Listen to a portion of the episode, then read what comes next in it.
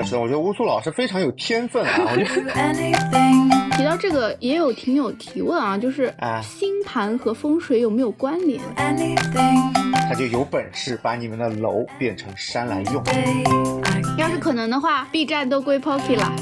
I can go anywhere 大家好，欢迎收听提前退休，这是由两个哔哩哔哩的前同事发起的播客节目，我们吐槽公司，也分享生活，希望能让隔着屏幕的你感受到一些不上班的快乐。大家好，欢迎收听提前退休，我是乌素。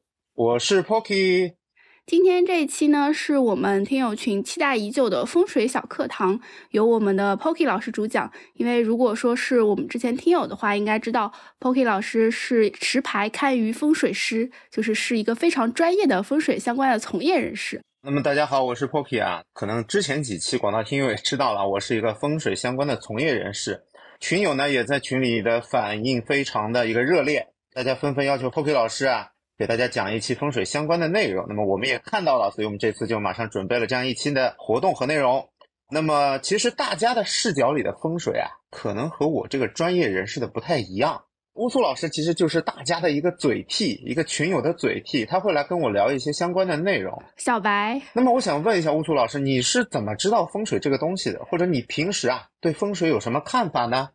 我对风水其实没有太多的看法，但我眼里的话，它可能是偏玄学的一种，就像星座啊、塔罗啊，或者说算命啊，我觉得在我眼里都差不多，都是有一点点偏玄学性质的。然后风水的话，我印象当中可能有钱人关注的会比较多一点。啊、那么乌苏老师啊，他其实代表了一部分人对风水的看法，就是觉得风水它比较玄妙，对吧？而且有钱人信的会更多。那么今天我们开场呢，先给大家做个小小的科普，也不敢说的太深，因为这个东西实在是太大了。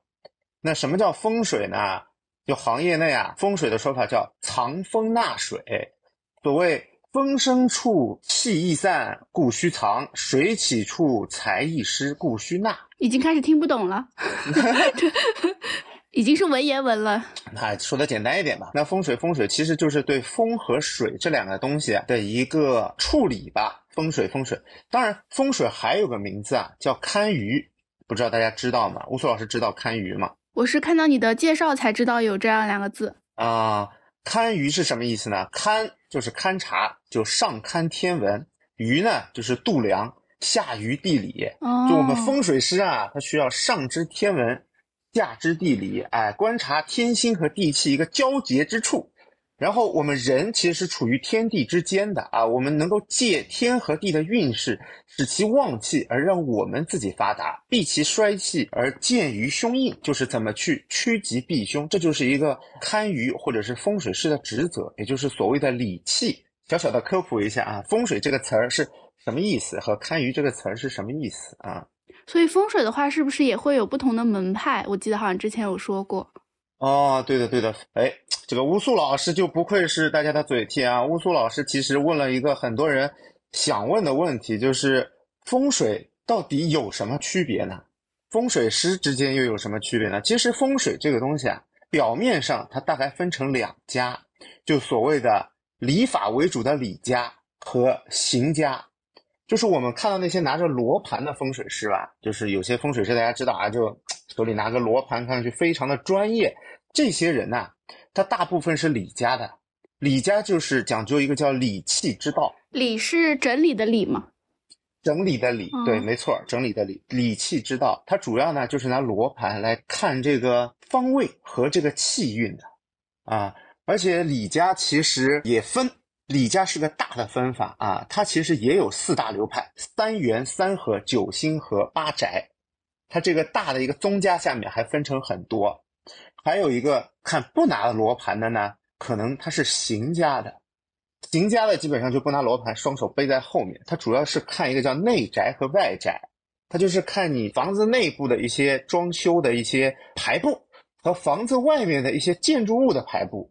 啊、我们知道啊，风水在古代啊，因为古代这个比较复杂，不像我们现在都是小区啊，房子旁边肯定是房子嘛。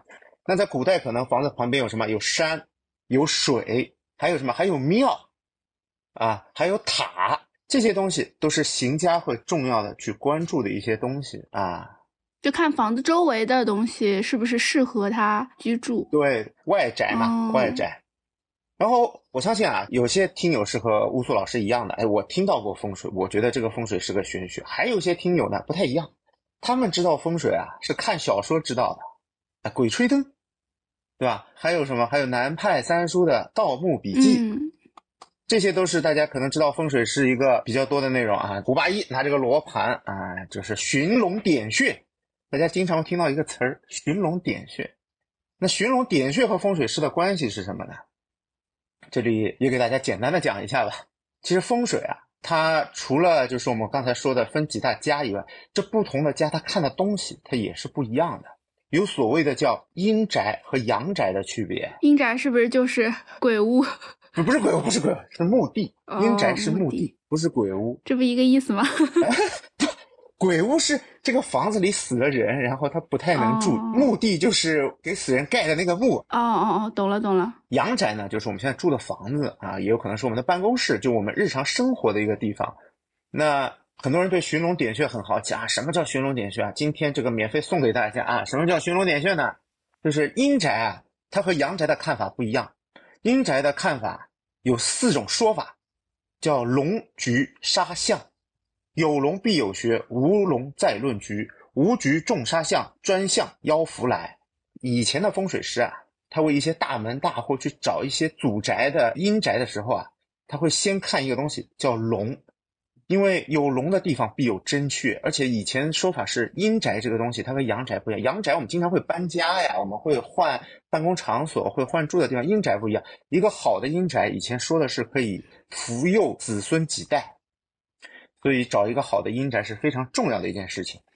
嗯，而且阴宅的话，应该是不太适合经常搬的，就是它不会搬的嘛，对啊对啊，有些骂人的话叫刨你祖坟嘛，对吧？就是就是这个意思，对不对？嗯那什么是龙呢？龙其实就是山脉，泥土为龙之肉，石头为龙之骨，草木为龙之毛，穴则是龙之肺腑。真穴有五色，就是这个好的一个阴宅的龙穴啊，它有心肝脾肺肾五脏，还有五种颜色。所以我们在阴宅中找龙的时候呢，又叫寻龙，去寻龙之先祖，就是我们要找到这个山脉起来的地方。在寻龙之父母，就是山脉入口之处。最后我们根据这个气脉，然后根据风水师的专业程度，找到一个好的地方，你的这一个家族的命脉啊，就会被这个龙脉给带起来。这就是所谓的寻龙点穴。你看小说里面胡八一他怎么找那些好的墓穴，他就是根据这个龙的走向来的。他觉得这个地方有真龙之气，他就会去，就觉得有钱人会把自己的墓放在这里。我感觉这个好像还是有一点点科学道理在里面的，因为我高中时候学地理的嘛，嗯嗯嗯，我们其实在，比如说你刚刚说到寻龙，龙就是山，那山的它的发源地或者它的开始的地方其实是有水源的，那有山有水，其实就是一个比较宜居的环境，所以我觉得这个应该是，呃，就是从宜居的角度去帮他选址。对对对对对，是的，是的，我觉得乌苏老师非常有天分啊！我觉得 乌苏老师这个真的是一个非常有天分的小孩儿。我如果啊收徒我，我一定先考虑你啊，先考虑你，真的是问的非常好。因为早期的风水是什么？早期的风水啊，其实就是我们的环境科学，你们知道吗？嗯，环境科学、自然地理、人文地理。自然地理，没错，没错，没错。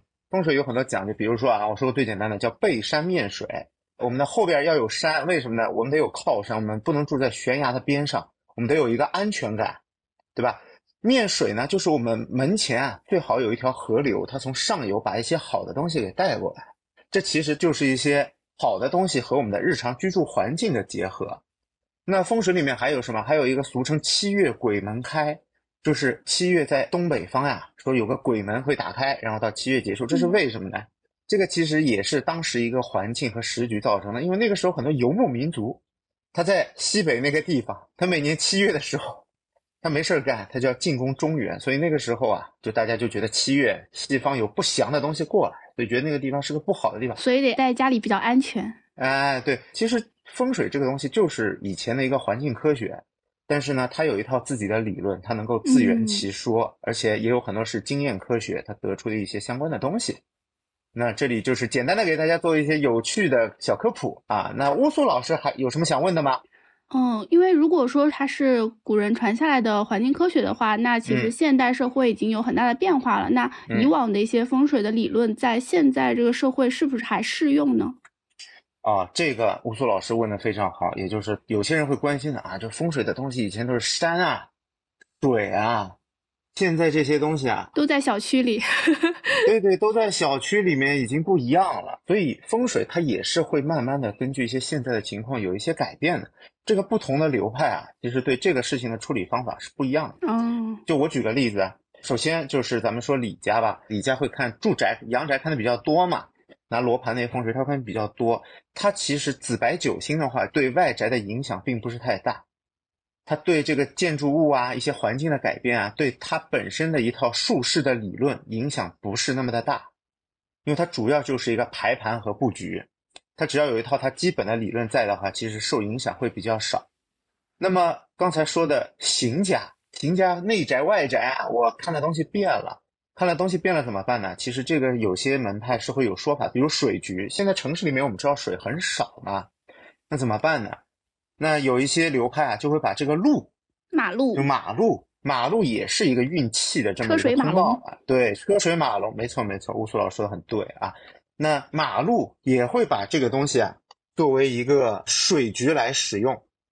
当然，有很多其他的风水流派啊，他是不同意这么干的，他觉得是有问题。而且风水还有一个核心，其实大家可能也知道，就五行。金木水火土。对对，金木水火土其实也在整个风水的术式里面起到了一个很重要的作用。那五行这个东西呢，也是一直没有变的，所以它依然是可以继续使用的这么一个逻辑。这个我之后可能说水局的时候，可能会给大家说一下现代生活中这个水局我们是怎么来用的，和以前的用法有些不同。而且有两个东西现在和古代的差别非常大，一是厕所，二是厨房。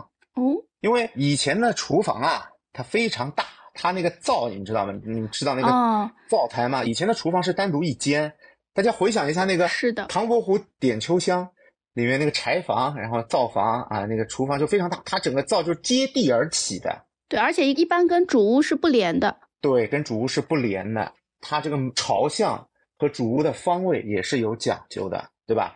厨房影响非常大，因为以前的厨房大概有一个小太极的范围啊，一个三尺三的这么一个空间，俗称小太极的一个范围。那现在厨房大家知道，就很多人家里厨房没有这么大，就一个灶台、一个抽油烟机那么大。都跟客厅连在一起了。哎，是的，是的，有些开放式的厨房会和客厅连在一起。那么还有一个呢，就是厕所。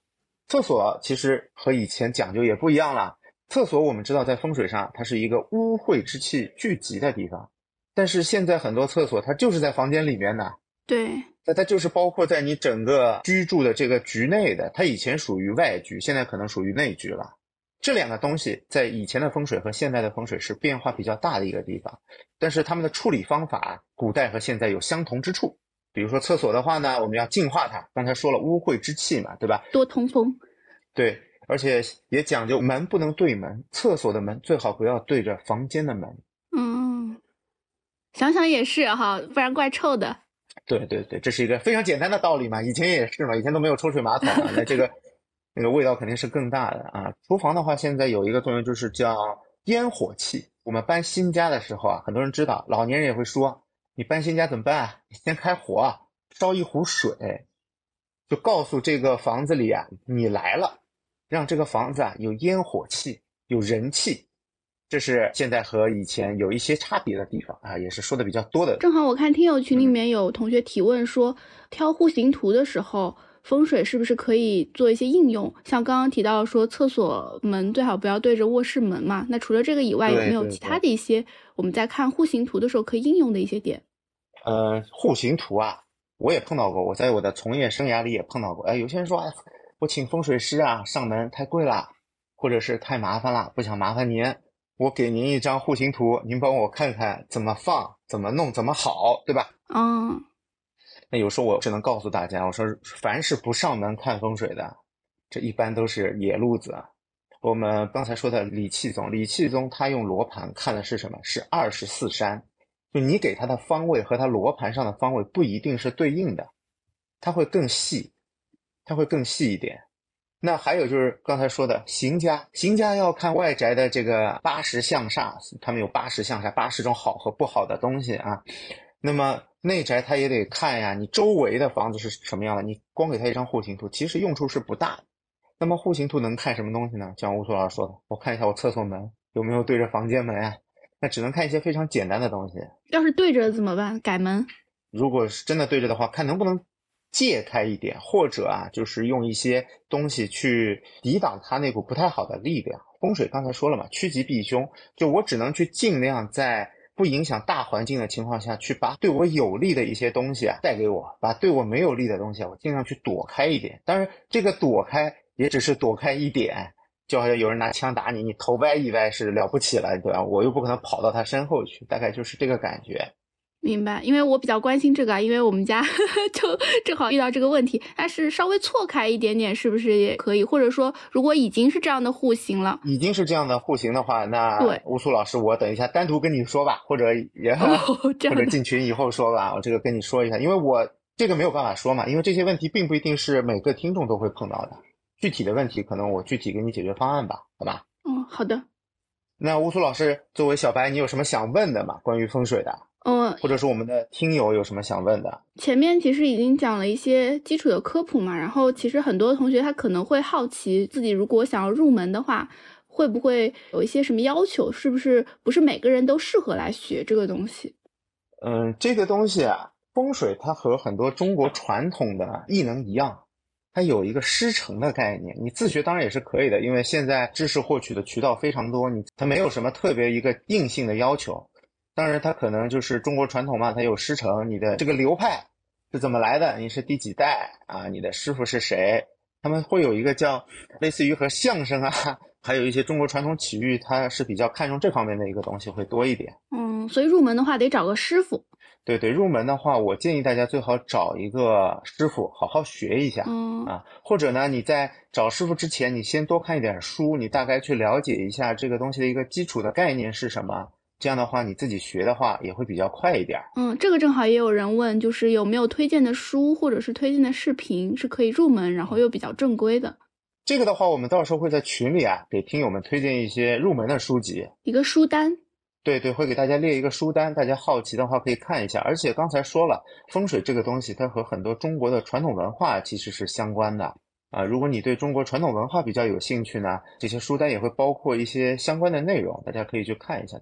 而且还有一些大家比较感兴趣的风水小知识、小故事，其实也会在这些书单里面会有一个大概的介绍啊。嗯，可不可以举一些例子？比如说比较有趣的风水小故事。啊，风水小故事啊，那这我知道大家都喜欢听这个呀。大家知道那个推背图吗？袁天罡和李淳风好像有听过。略有耳闻是吧？那今天呢，我们就不讲推背图，因为推背图这个故事很多，而且它每一幅画儿它都有诗注和批解。那我们就先不讲这个。这两个人啊，大家可能听说过，袁天罡、李淳风。有一个小故事呢，就是说啊，唐高宗病逝以后啊，哎，武则天呢就把这两个人找过来了，为皇上去挑选风水宝地。两个人啊，分别去寻访了九州的名山名水，都认为自己找到了非常合适的目的。两个人做好标记以后啊，就回去交职。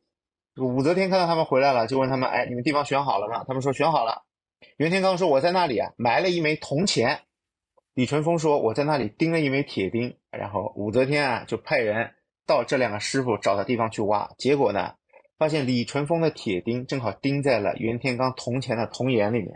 嗯，就很巧。就是说，这两个风水师啊，他们分别出发，然后找到了同一块地方。哦，这个有听过，每次路过都会说。对对，就很巧。而且还有什么呀？大家知道那个上海高架那个龙柱吗？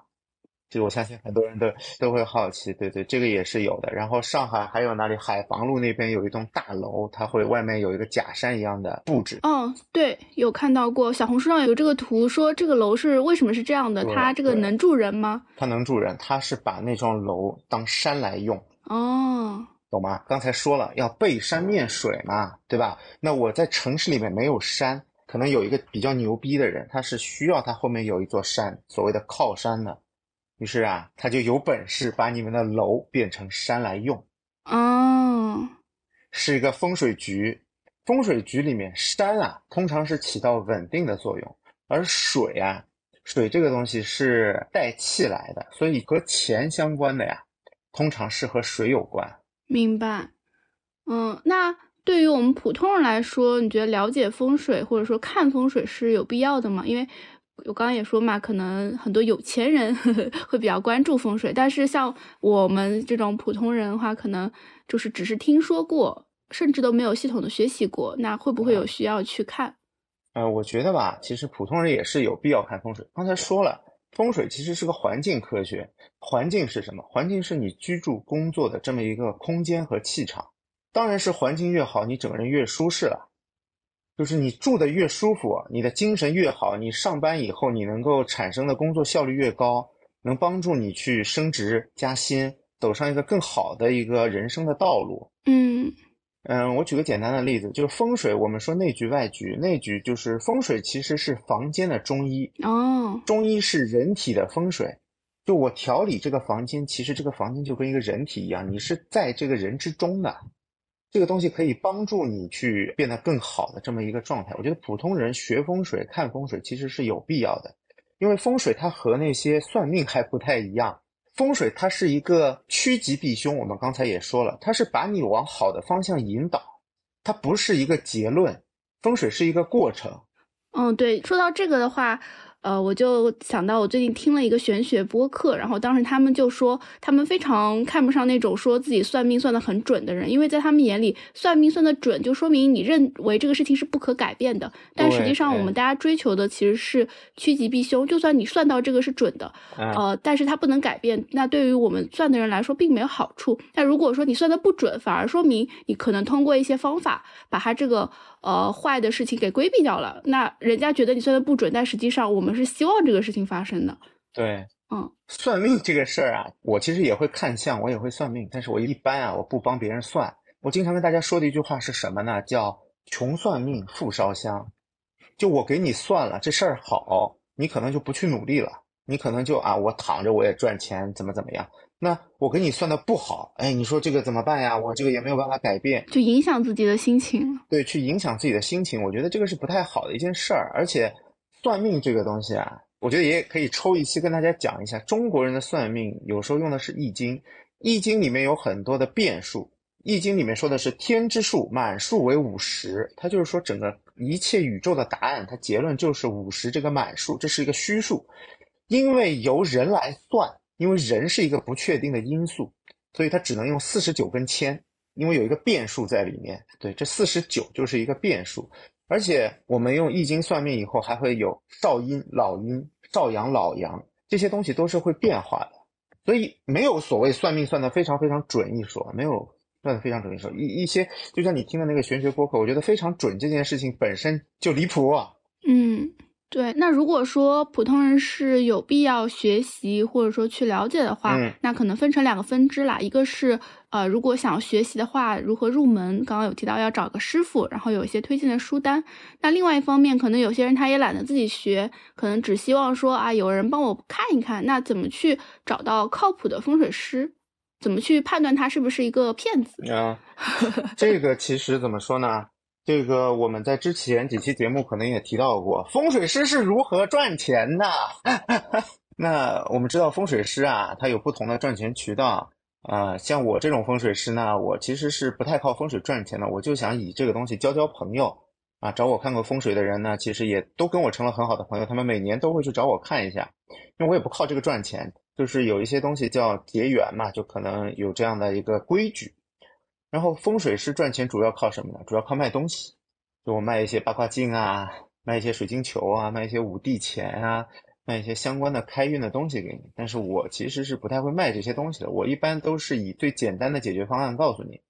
啊，我们之前也说过，就是风水上水，水这个东西是什么呢？你放一瓶矿泉水，它也是水；你放个三十万的水晶球啊，它也是水。然后还有就是风水师怎么判断他靠谱不靠谱呢？首先就是他的师承，刚才说了，师承很好的告诉你一个人，这个人是不是有门有派的。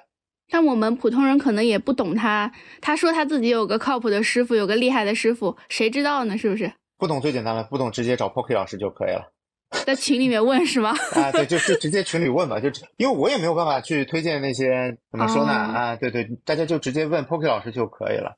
因为还有一些就是我刚才说的师承是一点，还有就是他给你看完以后能不能讲得很清楚？因为有些东西是可以讲清楚的，有些人会故弄玄虚。我觉得风水这个东西它本身是有它的依据的，所以不用去弄得非常的玄明白。啊。明白，那我觉得是不是可以这样？就是比如说，呃，你找了一个风水师，然后嗯他说他的师傅是谁谁谁，Pocky 老师也说，哦，这个人是有名的，是可以听听的。但是呢，他也不一定真的是师从他，他可能也就是，对吧？就是百度抄了一个。但我们可以通过他的表述，他是不是在跟你拽一些词儿，然后让你听的啊，呜，就是好像很厉害，但是也听不懂。那如果说反过来，他是能够。从一些比较科学的道理去跟你推演，然后你也认可他说的这个逻辑，对对相对来说就是比较靠谱的。是的，是的，是的，或者大家直接来问我也可以，或者是给我看这个人他的一些结论什么，我也可以在群里回答大家嘛。说这个人啊，这样说没问题啊，这个是符合风水学的啊，因为其实风水学呢，基本的一个核心，一个它整个学术的核心其实是不会有很大差别的。再不同的流派，它核心也是洛书河图，也是这些东西，也是二十四山，对吧？就是这些内容。哎，这些都是啥意思呀？洛书河图二十四山是啥意思？河图是八卦之母，洛书为理气之源。洛书河图就是说，当年那个大禹治水的时候啊，水里出来了一只神龟，神龟在洛水中啊，给大禹献了一个书。这个书呢，也就是俗称洛书，就是现在武术家通用的一个图示。它有一个口诀：带九履一，二四为肩，左三右七，六八为足，五十居腹。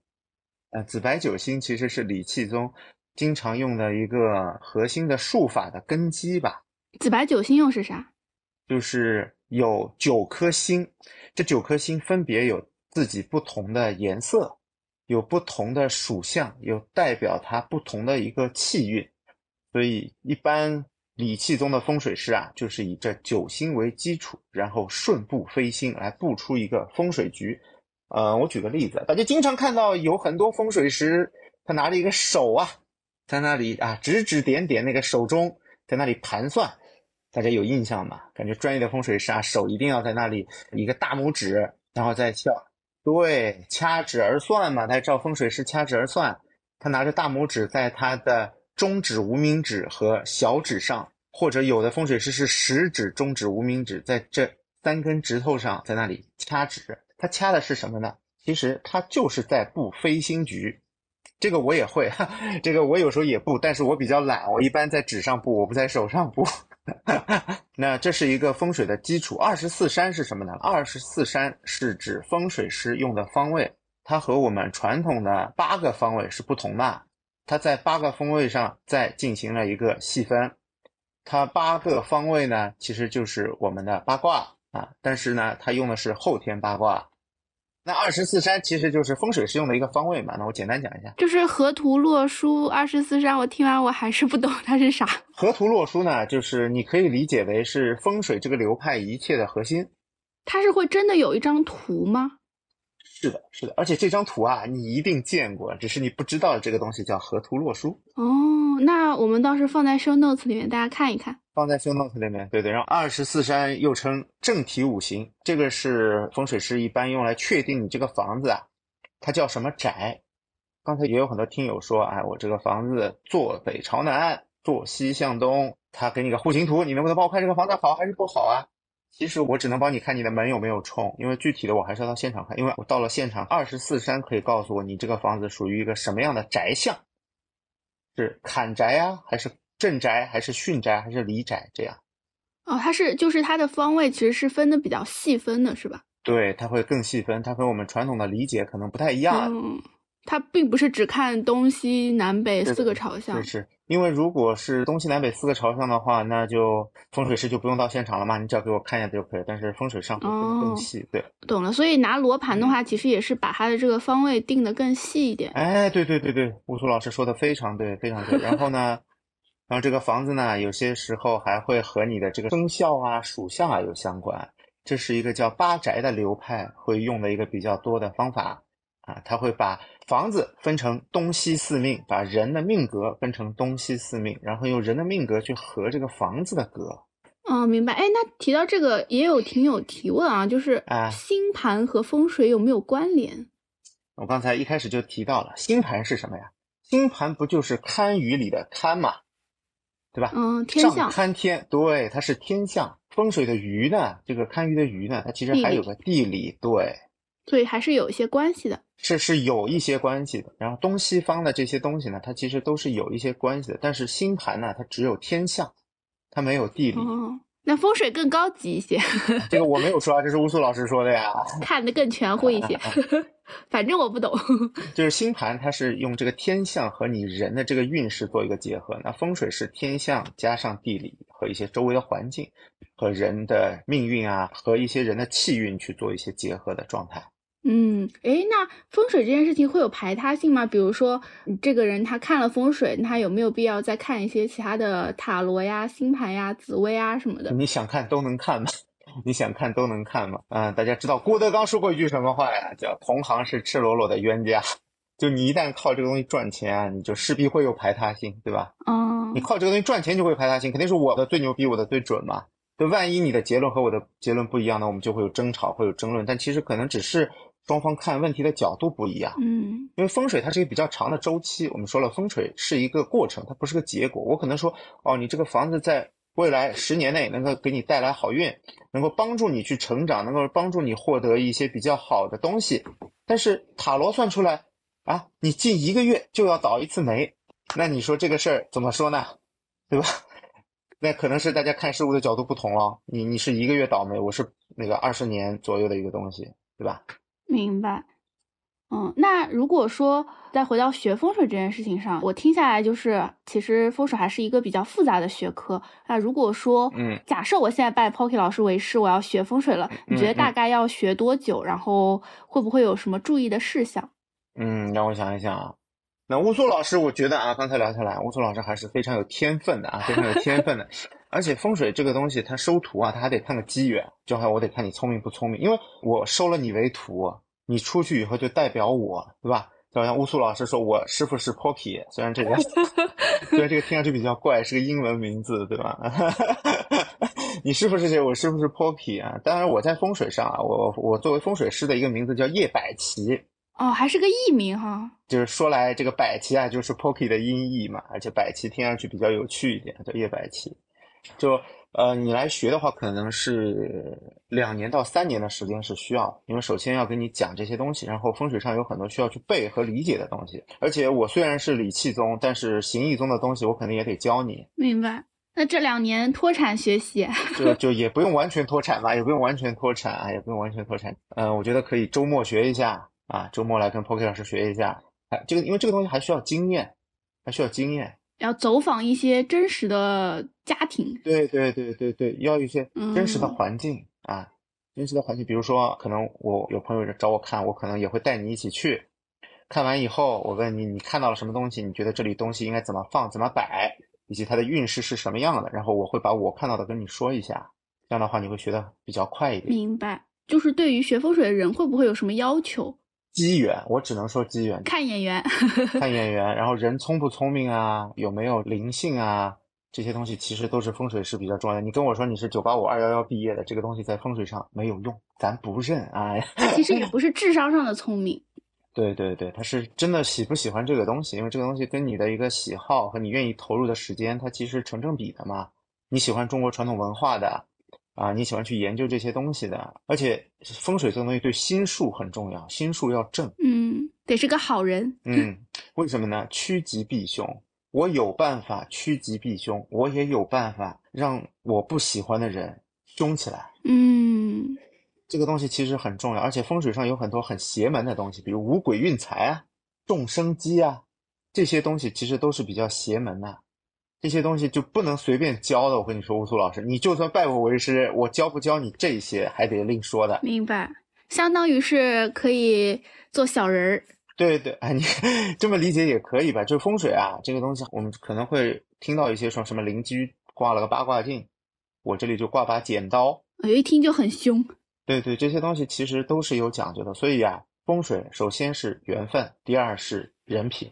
嗯，我觉得这是一个拜师收徒的最关键的东西。明白。那听下来就是学风水其实还挺复杂的，对吧？就算你想学，可能也不一定有人愿意收你为徒。那如果是这样情况下，我们听友可能也会希望说，在我们这一期播客里面可以带走一些实际上用得上的一些小技巧哦。那我们可能举两个例子啊，就是最常见的两个例子，一个是自己住的地方，比如说自己住的地嗯方有没有什么可以去提升的一些点，然后另外一个可能就是工位，就是打工人可能会比较比较长时间待在的一个地方，可能这两个。啊，大家的互联网嘴替乌苏老师替大家问出了两个大家可能会比较关心的问题。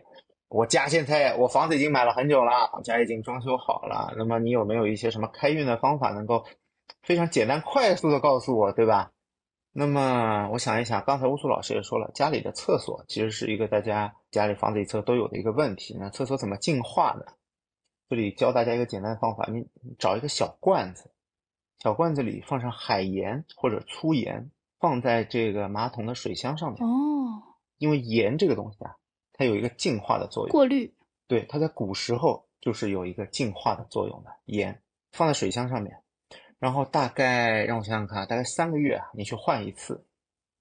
这是一个就去除这个厕所作为一个不好的地方的污秽之气一个比较有效的方法。哦，好实用，感觉很好操作。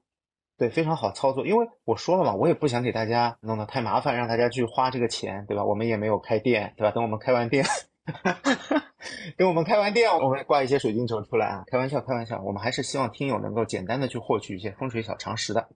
那还有就是工位，工位这个东西，其实我们作为打工人，如果你没有自己的办公室吧，工位这个事情只要注意两点：第一，就是你头上有没有一根梁。房梁在不在你的头上，俗称嗯压梁，这个是比较避讳的。对，还有就是你背后啊，它有没有个窗或者门？就是最好不要背靠门、背靠窗。对对对对，这个是比较不好的，容易犯小人，嗯容易犯小人。嗯，然后还有一点，我不知道大家的工位能不能注意到啊，这个就当送给大家的，就是最好要靠岸，桌子最好要靠岸，就是你的桌子啊，最好靠墙左右两边要顶到一点什么东西。顶着别人的工位。也可以，也可以，这个所以我说是送的了，因为现在的这个办公环境，特别是互联网公司，它的工位摆的比较乱，对吧？对，那这是三个可能要相对注意一点的地方，因为其他大家也没有自己的，就对吧？如果有自己的办公室的话，可以单独来找我；没有的话，其实只要注意一些 这个东西就可以了。因为这个牵扯到另外一件事，就是很多人找我看风水，他说：“哎，你为什么不看我们这整个楼层的风水？你为什么不看我们这栋大楼的风水？”我说：“为什么？因为气呀、气这个东西啊，你们整栋楼都受同一个气的影响，就这个气是从正门进来的，你们整栋楼都受它的影响，那我去看它干什么呢？对？我最多就是给你提一嘴，就是你周围要注意一些什么东西。呃，而且一般风水师他只看第一明堂。什么叫第一明堂？就是我进来看到第一个，就比如说房子可能是客厅，公司的话可能是前台和以及后面一大块的地方，可能会具体看一下这个东西。刚才说了，如果有压梁怎么办呢？有小伙伴说：“哎呀，我头上就是一根梁，那我怎么办呀？对不对？”这个我小时候就特别担心，我小时候看到我头顶上有电风扇或者房梁，我都会觉得啊，那塌下来是不是第一个砸到我？啊、对对对对，大家可能会有这样的担心啊。有的人想回想一下啊，我的工位上已经有一根房梁了，这个怎么办呀？那也有办法，就是大家去买一些小盆的植物，就最好是宽叶的，多肉啥的。多肉不行，多肉不行，就叶子稍微宽一点，哦然后小小一盆儿，你放在那个显示器上面，去买个架子，你把它放在上面，因为宽叶的植物啊、水啊这些东西，它可以把气发生一个转折。对，因为我让你在工位上面放个鱼缸，这也不太现实，对吧？倒也可以，我们有同事就是买了个小鱼缸，特别小，大概也就 巴掌那么大吧。嗯，那我觉得这个有点复杂了，有点复杂，而且风水上这个水啊，不太建议大家用，因为很复杂，哦，明白，因为很复杂。那就买小植物吧。难怪现在这么多工位上摆着小植物，原来也会有一些风水上的哎，对妙用。对对对。那首先水局不建议大家搞的原因呢，是水啊，它有叫凶水六式，就是有六种水的情况是不好的。首先就是瀑，就是瀑布的瀑啊，它是由水从上而下发出很大的声音。还有就是潦草的潦，就是这个水啊要干不干的一个状态。还有就是浊，浊是养鱼的人浑浊，对，浑浊的浊，浊是养鱼的人非常容易发生的一个情况，就是水浑浊不清。因为养鱼啊，它会产生很多的鱼粪啊，那个鱼食没有吃干净，这个你本来是好的水局就变成不好的了。还有就是叫滩，滩就是水浅不及溪，就是说外面的水局啊，水浅不及溪，而且里面有很多的石头，也被视为凶水。嗯啊还有就是树，这个水发出很响、很湍急的声音。这个你们知道，你们如果养了鱼，去弄一个水泵，就会有这样的结果。漱口的漱吗？对，还有一个叫真，就是泥浆水啊，这个水非常的稠，这也是不好的。哪个真？真是一个三点水一个求诊的诊，没有言字旁。问诊的诊。哎，对对对对，哦，这个比较生僻。是一种比较好的水菊，这个我们下次再说吧，不然 今天就变成水菊专享会了啊！不建议大家养鱼，就是因为这个，大家容易碰到一些小小的忌讳，把本来好的东西变成不好的。所以用植物吧，用植物吧啊！我们以简单一个能够改善自己心情、改善整个环境为一个核心的要素，不要搞得太复杂。嗯，所以如果说在家里的话，就可能在抽水马桶盖上放一个有盐的小罐子。对，然后在工位上的话，可以养一个小小的宽叶植物，固定在显示器上方是。的，是的，买个小架子呀，或者你想怎么把它放上去，对吧？嗯你怎么放上去？因为它得比你的头高嘛。然后除了这两个以外，我嗯可能也比较关心书桌，因为我自己现在在家办公嘛，那书房书嗯桌是我待的最久的地方。然后我想知道书桌怎么布置可以提升我的财运。啊，不是，哎呀，这个问题问的，就前半句在聊书桌，我以为乌苏老师要说的是 怎么让我读书的效率更高，结果说的是怎么能提升我的财运。好因为书桌是我工作的地方，是我赚钱的地方。好的，好的，这个相信也是很多听友啊在关心的东西。那么简单跟大家说一下了，因为我具体情况具体分析呢。首先，书桌这个事儿啊，我们一般风水师摆书桌会找一个位置，这个位置相信大家应该也听说过，叫文昌位。哦，啊，家里有读书人可能会听到叫文昌昌星。对，文昌星这个位置呢，帮助你啊更好的去能够吸收知识，能够考试考得好，保佑学子的一个位置，文昌位。所以书桌啊，通常会去放在文昌位，但有时候你的用我们风水师来看，你这个文昌位比较刁钻，可能不太适合放书桌，会怎么放呢？会放床。安床嘛，头枕文昌，有一句话叫头枕文昌，你睡在这个文昌星上，哎，你在晚上睡觉的时候一样可以得到文昌星的助力。好，回到书桌的问题，那书桌首先第一点，找到文昌星。文昌星怎么找呢？听友可能还记得我之前提到过一个词儿，叫紫白九星。紫白九星是这样的：一白坎，二灰坤，三避震，四律巽。这个巽，四律的巽就是文昌位。啊、文昌位的在二十四山，它在哪个位置呢？它在我们的一个叫东南方向。你家里啊，你看东南方向就是你的文昌位的所在。但是这只是一个外局的文昌位的位置，内局的话可能还有其他的方法要找。但是对普通人来说，外局也可以了，就东南方向。就是大概是在家里的东南方。东南方向，没错。你们手机打开那个指南针，东南方向就是大家的文昌位，好吧？哦，文昌位呢，就是如果你没有办法放书桌，你就放床，头枕文昌啊。晚上睡觉的时候，就有一个说书人在跟你讲明天要考试的内容。晚上听着我们的播客，消消化的效率也更高。是的，是的，是的，这就是一个文昌位的所在。那么刚才乌苏老师说了，我想发财怎么办呢？想发财啊，这个教大家一个非常简单的方法。刚才我们还说了，除了理气宗，还有一个什么宗啊？形意宗，对吧？形意宗讲究的是青龙、白虎、朱雀、玄武。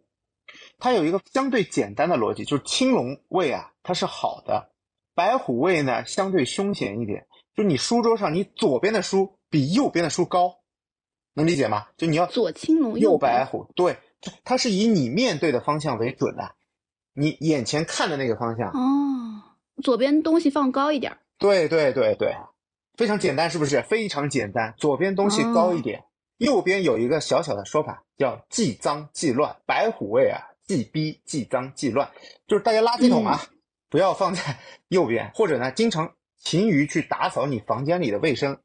你看学风水还能教大家勤做家务，对哎，吧我？觉得这个还挺有道理的，因为一般大家惯用手都是右手嘛。那如果说右边东西很多，或者说摆的很乱的话，其实是不利于自己去活动的。所以左边可能可以放多一点，放高一点。是的，是的，风水其实就是一些经验科学和一些日常工作中的这个经验，然后结合它的一套理论，得出一个好的结果。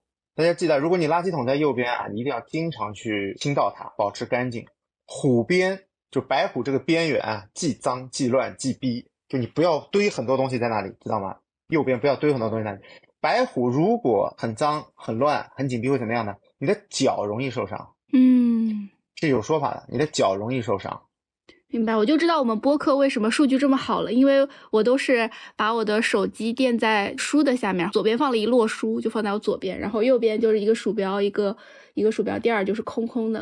啊，你看这个你这个对不对？方位这个哎哎哎是有道理的，是有道理的。对，有没有要放小植物啥的？没有要放小植物，植物不要乱放。嗯，呃，为什么不要放小植物呢？因为我在之前的一期节目讲过，如何去催动一个位置上的风水，是有三种东西，跟大家说了简单三。第一就是椅子，因为你人已经坐在这个方位了嘛，已经坐在这个文昌位上了，你其实经常在把气给带来这个位置，然后和这个位置保证一个流动，对不对？嗯然后植物的话呢，其实也是起到一个啊催生气运的这么一个作用。你人已经来了，其实就不用这个东西了。还有就是刚才说的鱼缸之类的东西，这个东西比较复杂，比较难操作，大概就是这样。那书桌的话，靠窗比较好，还是靠墙比较嗯好？就也要靠岸嘛，和你的工位一样，也要靠，就是你前面、左面、右面，你得顶着一个东西，你不要悬空在那里嘛。就只要至少靠一面就可以。对对，要有靠岸。还有一个说法就是朱雀要亮，朱雀就是你前面那一块儿，书桌前面那一块儿要亮。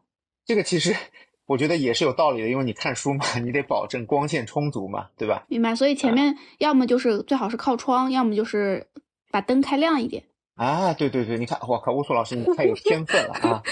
对对对，说的非常对，是这样的，是这样的，是这样的。然后那后啊，然后背后呢，背后的玄武其实就是你的背后，玄武要有靠山，但其实书桌没有太讲究这个东西，因为你椅子你是靠人嘛，就你不要悬空坐，你椅子其实是有靠着的。形意中的青龙、白虎、朱雀、玄武可以用在每一个小细节和大的嗯格局上面，它其实是有嗯靠山的，所以这个不用太讲究，你只要看，你为了催动你的气运，你只要看你的青龙、白虎和朱雀，其实就嗯可以了。我替大家总结一下，就是左边是青龙位，然后东西可以稍微堆得高一点，比如说书啊什么的。然后右边是白虎位，白虎位的话尽量让它干净，然后让它东西不要放太多。前面的话是朱雀，嗯，要亮一些，呃，要么是靠窗，要么是把灯开的亮一些。然后，嗯，呃，玄武位的话，其实一般大家都会坐在椅子上嘛，所以这个倒是不用太担心。嗯是的，是的，是的，因为因为在风水嗯上，朱雀呀、是种鸟，它喜欢光亮。如果你前面不够亮，朱雀会往后面飞，哦，会对你的眼睛有害，叫时光着眼，它会往玄武位飞，会伤害你的眼睛。其实大家想一想啊，这道理就是说，你看书的时候前面太暗了，你就会近视眼。明白。我觉得风水他早早预料到了这个场景，就很有趣。所以，那除了书桌以外，还有没有其他的 替大家问的保持有钱的风水秘籍？然后我们听友还说要便宜大碗，好用可持续，不能太贵，持续有钱，其实就是啥都给你嗯占了这，对啊，这个听友真的是啊，持续有钱，把白嫖我们发挥到了持。续有钱。我们刚才说了嘛，风水是房间的中医，就是你这个环境其实对你整个人的影响非常大。还有一个东西呢，就是叫外局，就是你所住的这个地方啊，也是有关系的。如果我们的房子是一个人，那么他在哪群人中间，就会决定了他的一个社会地位，对不对？就你的小区很有钱，那你这种房子肯定也是有钱的房子，对不对？嗯，那么其实是这样，你要保持有钱呢，你就住到有钱人中间去。哦，这个说实话，虽然托菲老师说的好像很随意，但我感觉非常有用，因为我自己一开始毕业的时候租在一个。呃，就是很多群租房的一个地方，那个房子也很便宜，离地铁站也比较远。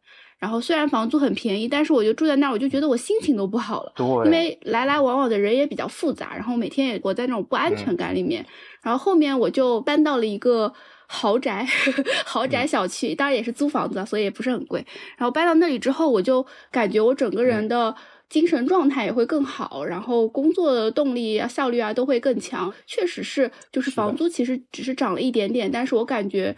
非常的值，而且我住过那样好的房子之后，我再去租房子，我都会非常看重这个房子跟我的感觉。就如果说我在这儿待着，我觉得心情是很愉快的，的，我就会觉得它是很值的。所以哪怕就是大家在租房子的时候可能会关注这个房子的价格，我觉得其实也要更关注就是它跟你嗯是不是气场是合的，你是不是在这里可以工作更快乐。我觉得这个嗯其实也很划算了。没错。刚才乌苏老师其实无意中说了一点非常好的点，叫气场合不合。我们知道，不是我们每嗯个人啊、都会看风水，我们不是每个人都懂风水和知道哪些是好的，哪些是不好的，我们怎么去靠近它，怎么去避免它。那作为一个普通人，我们租房子、买房子的时候，我在没有找风水师傅的时候，我能够买到我称心如意、对我有帮助的房子呢？吴叔老师刚才说了，你们知道吗？他是气场，就是我觉得这个房子哇，我非常喜欢，它周围的一切我都很舒服。哎，这说明什么？气场合了，这就是你命中注定的房子。嗯，这个真的是非常难得的一件事情。这个房子就会给你带来好的运气，真的，大家不要不信，这就是缘分。刚才说的缘分，而且还有一点，刚才我说了，就是大家不要看我说的很随意啊，就是这个房子怎么怎么样。有的人说了啊，也有很多有钱人是从贫民窟出来的呀，那这个房子怎么怎么没有影响他？很简单，刚才说了，风水啊，它不能够起到一些非常非常决定的因素，它是一个助力。有些人他本身的运势很强。这个地方其实对他是一个负向的，但是他因为他自己的运势强，他有钱了以后，他会离开这个地方，嗯，对不对？他不是一直住在贫民窟或者住在不好的地方，是啊他个人能力强了以后，他会搬开。就像乌苏老师，我有能力了以后，我就会离开这些对我有不好影响的地方，我会来到一个刚才乌苏老师说的一个哎富人区，它可以给我带来一个好的影响。我的这栋房子啊。如果是一个人，我就在一群有钱人中间，那我也在他们中间，他们的这个气就能给我带来好运，大家说对不对？是的，是的，而且我觉得相信直觉还挺重要的，因为这个其实我觉得跟心理学也会有关系，就是你的啊心理状态是好的，然后你就给自己一个积极的心理暗示，是的，是的，呃，真的就会有好事发生。对对，那个这个理论叫什么来着？吸引力法则嘛，对，积极心理学，吸吸引力法则，对对，就是大家看到好的房子，再说一句，一定要租下来。如果你去挑房的时候看到好的房子，就要租下来，这个对你是大有裨益的，可以帮助你成长，可以给你带来好的东西。如果住在不好的地方，你整个人心情受影响，你上班也上不好，对不对？对，所以我们竟然还真的回答了这个问题：便宜大碗又好用，不能太贵，甚至不要钱，就是相信你自己的直觉。然后还有还有问题就是，当然我觉得这个问题也我们之前其实也回答过了，就是说网上那些讲风水和卖风水物件的东西，比如说宝石啊、木头啊、经文啊这些靠谱吗？建议入手吗？嗯，这个我都能回答，这个我都能回答，就是可以不用入手，因为就像我们刚刚说的，它是环境科学，然后甚至有一些，比如说心理学的一些东西。那这个其实并不是需靠外物去解决的。像我们刚刚其实也提到，比如说宽叶的小植物啊，呃，装了盐的小罐子啊，这些都显然不是什么很贵的东西。对对对，所以我是觉得，就是呃，如果说你买这些东西能让你自己的感觉更好、更踏实、更安心，那也可以买。但如果说你觉得买这个东西是对你来说是一个很大的负担，你自己也是半信半疑的，那别买。那我跟大家说一下，我们有很多听友其实问了相关的一些东西，乌苏老师其实解答了很大一部分，就是这个东西如果能够帮助你心情愉悦，能够真的让你的房间变得更舒适，让整个环境变得更适宜你生活，那你去买没有关系，对吧？比如说你风水师建议你买一个水晶，哎，你觉得这个水晶真的很很好看，放在我家里能够提升我整个人的品味，让我整个人很舒服，那你买没有问题的。但是有些风水师会推荐一些奇奇怪怪的，什么八卦镜啊这些东西，这些东西就很怪。这些东西其实是影响整个装修风格和影响整个住宅的一个氛围。我觉得这些东西就有一些过了。嗯我的风水逻辑是在不影响房间整体格局的情况下去提升气运。我我是有一套自己的逻辑的，不希望去太影响整个业主的生活，对吧？我跟你说，你床上放一个八卦镜。哎你这个位置非常好，床上放个八卦镜，你每天抱着它睡，你也不舒服嘛，对吧？你我跟你说，你能提升气一听就有问题。啊。然后有的人问了宝石、木头，这你看宝石、木头这些东西其实是一样的，能不能提升你的整个幸福感？福祉经文，风水就没有福祉经文，你说呀？它就不是这个流派了。道教是两个东西，它这不是这个流派的东西。我作为风水师，我是一个非常 old school 的风水师啊，在我们流派里就没有这些三足金蟾呀、什么貔貅啊这些东西。这些东西如果我用，我会怎么用呢？这些东西我主要是考虑它的一个材质和颜色。风水其实主要看的是，刚才说了五行，它其实五行有各自的颜色、材质和它的一个呃声音。嗯大家可能不知道，木头在风水上就是当做木来用的，金木水火土的木来用的。福祉经文应该也是当成木或者草来用的，它是有相关的替代品的。我建议大家去找一个比较适合自己、能让自己舒服的东西。我推荐我的一些客户比较多的一些东西有什么呢？可能有风铃，哦，会比较多一点啊。啊，因为这个东西它本身它作为风水的一个东西，它其实相当有用，风铃。但是挂的方位呢比较讲究，还有什么五帝钱，大家可能听说过五帝钱，它是五个盛世中的皇帝发行的货币，它用这个五帝钱主要就是要的它一个烟火气啊，这样一个概念。嗯，这是我比较推荐。还有什么靠山？如果没有靠山怎么办呢？我会建议大家去用一些石敢当啊之类的东西来替代。我不会建议大家去后面造一栋房子，对吧？我也 刚才一开始说的风水小八卦，也不会建议大家去把后面的楼改成山。这个对大家来说操作成本是有点高，普通人也做不到，对吧？风水还是以一个自己可以接受的范围去改善自己居住的环境，明白。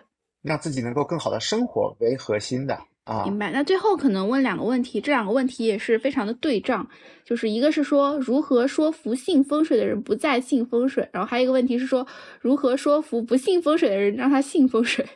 就让这两个人互相聊一聊好吗？我觉得让这两个人互相去说服。其实我是觉得，就是它其实背后蕴含了一个问题，就是风水其实它是可信可不信，包括它其实也会有自己的适用范围。那可能 Popo 老师可以跟我们讲一讲，说风水是比较适用于哪个范围，然后又没有没有一些风水其实做不到的事情，大家也不用强求自己去相信。我刚才说了，风水这个东西呢，其实是环境科学，帮助你更好的生活。首先就是你觉得让你住的舒服。是不是能够提升你的工作效率和你整个舒适度嘛？如何让不信风水的人信风水？那就是我觉得就是这个点，你信不信？让你住的舒服，可以改善你整个人的一个状态，对不对？嗯。如果把它归纳成另外一个问题，其实是这个。那我觉得如果这样说的话，那个不信风水的人，他可能会开始感兴趣。嗯。他可能会开始感兴趣，他觉得啊，我我要试试看，对吧？比如说我最近晚上睡眠不好，怎么让自己睡得好？或者说我每天回家都很累，整个房间气场弄得我很不舒服，那我怎么去调节它？这个可以让风水师帮他去看一看，这个可有可能能改变他的想法。就是首先你不要把风水当成一个太过玄幻和不可理喻的东西，这是一个核心的概念。如果你对风水师的了解只是《鬼吹灯》里面去那些摸金校尉啊，这个我觉得你不信也太正常了呀。对吧？一看就不太靠谱的样子。对对对，如果你把它想象成另外一种东西，想象成一个装修师啊，或者是想象一个室内布置师啊，会不会更容易接受呢？那第二个，怎么让相信风水的人不信风水？那我还是回到刚才的问题，风水对你的定义是什么？你如果希望风水能够逆天改命，对吧？你说我今天我是一个公司的小小员工。找了个风水师啊，这个风水师说他是个大师。我说风水师，你帮我布个局，我要明天这个 CEO 就把我叫到他的办公室，把 CEO 传位给我。你觉得可能吗？要是可能的话，B 站都归 Pocky 了。对呀，要是可能的话，B 站不就是我的了吗？对对对，这风水其实刚才说了，它是一个助力，它是一个助力，它是每个人本身有一定的运势，每个人本身有一定的状态，风水是把这个状态往好的方向引导。我们一直说趋吉避凶。我们是驱动它往好的方向，而避开那些不好的。没有说什么好的全是我的，差的我全都不要。这个其实是不太可能的，对吧？你看紫禁城，紫禁城的风水好成什么样啊？清朝不也完了吗？对吧？紫禁城的风水真的是好的一塌糊涂。我跟大家说，有兴趣大家跟大家聊一期紫禁城的风水。紫禁城的风水真的是全天下最好的风水，北京城能找到最好的风水了。也没有用嘛，对吧？啊，那风水其实它做不到东西非常多，比如说我用风水局让一个女孩子爱上我，我用风水给自己布一个五鬼运财阵，对吧？让自己啊忽然变得有钱。但是我跟你说，大家看《钢之炼金术士》嘛，一切东西都是有代价的。回到 互联网了，就是短期的数据增长就是以破坏生态为代价的，你短期的运势增长消耗的就是你之后的运势。或者是你亲人的运势，这个它总量是不变的。有些风水局是以破坏后代的一个运势为代价的。我我也知道有一些有一些风水局特别邪门，还有一些小区，或者是我知道泰国有一个地方就是弄了一个水局来吸周围人的财运，这些东西都是比较邪门，有有相关代价的。所以就对刚才两个问题我做个总结吧：如何让一个不信风水的人信风水？那我觉得就是看风水对他意味着什么。如果他把风水想象成一个玄幻的东西，那不信也太正常了。如果他把风水想象成一个能够帮助自己改善的东西，一个装修师、一个室内布置师的话，那可能他愿意尝试一下，然后慢慢的愿意接受这个。那如何让一个相信风水的人不信风水呢？就是如果他对风水抱有太大的期望，希望能够靠风水逆天改命，找到一个龙穴，那风水可能会让他失望啊，就是这样。明白。然后我自己的看法就是，风水的话，它可能能作用的其实是一个区间，但它这个区啊间本身在哪儿，很多人其实是决定不了的。那可能顶多是我们通过一些风水知识，或者说是一些科学的一些技巧，可以提升它，或者说可以改善它，让它往那个好的区间方向去走。呃，但是更多的还是要靠我们自己，就人定胜天嘛，就是我们还是可以通过自己的努力去达到很多事情的。所以风水这个事情，我是觉得可以信也可以了解，但是绝对不要把它当成你生活的一个寄托，或者说它是一个万能的良药啊、这个肯定是不行的。刚才说了，每个人身上都有自己的气运，对吧？风水是一个乘法，那可能乘的是个负数，你房子不好，可能乘的是个负数。但是你如果好的话，它是有个加倍的作用的。我们希望它能够把好的东西乘得更多啊，就像乌苏老师这样，我们希望他把好的东西乘得更多。我如果收徒的话，我首先考虑乌苏老师啊，因为今天聊下来发现乌苏老师非常有灵气啊。笑死啊！那我们今天这期的话就先到这里。然后大家如果说感兴趣我们风水相关的科普书单的话，可以加入我们的听友群。听友群的入群方式我们会放在 show notes 里面。那这期就先到这里，感谢 Pocky 老师的小课堂，大家再见，拜拜。大家再见，拜拜，下次再见。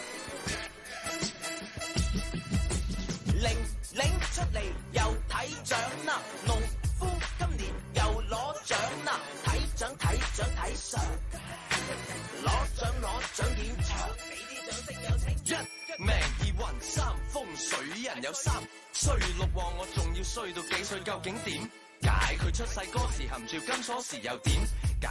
我成间屋仲细过佢個坐廁又点解。我次次買六合彩时中一個字系咪有出事出世害事点解。佢系我波士揸波子我好多 cos 佢好多女士同人同命同 j 唔同病十九八七六五四三二